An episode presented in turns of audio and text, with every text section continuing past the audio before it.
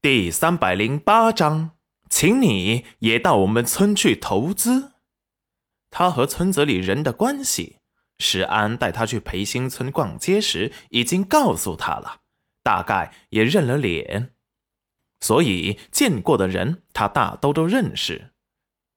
只是有些面生的，石安一提醒，他也就知道了。此时看着满屋子里的人，除了裴元军和村长，他都不认识，求救的看向了裴元军。裴元军眼底寒冷破冰。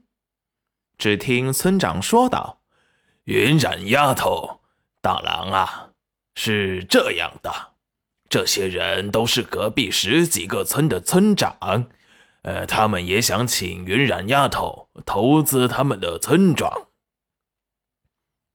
是啊，云染丫头，我和你们村长是多年的老交情了，所以，呃，求他帮帮忙，请你也到我们村去投资。另一道声音又争先恐后道：“云染丫头，我们村和你们村啊，也是挨得近的，论交情。”还是我们的渊源最深厚，哎，每次你们村有什么事，都请我们村帮忙，所以我们村有什么事也请你们村帮忙。呃，裴村长，你说是吧？村长为难的看着戚云染，点点头，说道：“呃，他说的也对。”这下其他人可坐不住了，你们怎么能提什么交情呢？不是说好公平竞争的吗？切，哎，众人不屑的轻视，谁给你说好的公平竞争呢？云染丫头，哎，你看你什么时候去我们的清水村看看？呃，就在培兴村的隔壁，很近的。场面立即混乱了起来。那云染丫头也去我们的村儿看看。我们那青云村，戚云染被他们吵得头疼。他可是听石安说了，以前他想招商时过来一看，她是个女人，并不是裴元君在做，立即就变了脸色，认为他在胡闹。一个女人不在家相夫教子，搞什么从来没听说过的商业街？观望的居多，怕回不了本。没一个愿意投资的，还有几个拿出银两，那是来贿赂裴元军的，根本不是来跟他合作的。直到这里建好，那些人终于后悔了，都想要来掺和了，被裴元军挡回了无数次。那些人来了以后，连齐云展的面都见不着，更别说谈生意了。这次是因为村长亲自带人来的。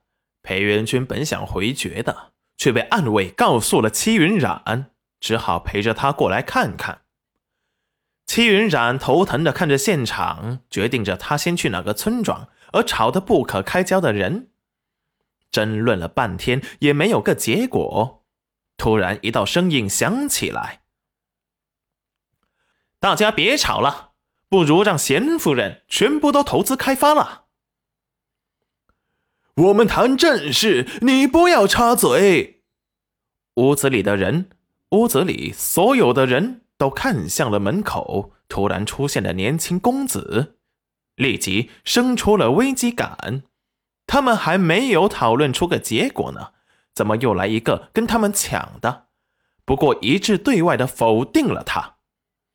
赵宝业俊脸微黑，对这帮人无语。他刚才说的话。他们听清楚了吗？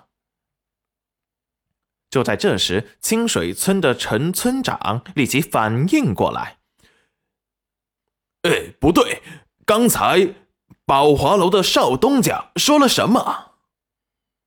就在这时，又一道声音说道：“好像是让什么贤夫人一起投资开发。”什么贤夫人？我们就只要云染丫头去投资。对对，我们只要云展丫头投资开发。大家别吵了，再吵就都回去吧。裴元君见戚云染满脸是烦躁，立即说道：“村长们，村长们，一下子安静了。赵宝业扇着扇子，突然走了进来，大家虎视眈眈地看着他。只听他说道：“贤夫人就是云染丫头，你们不知道吗？”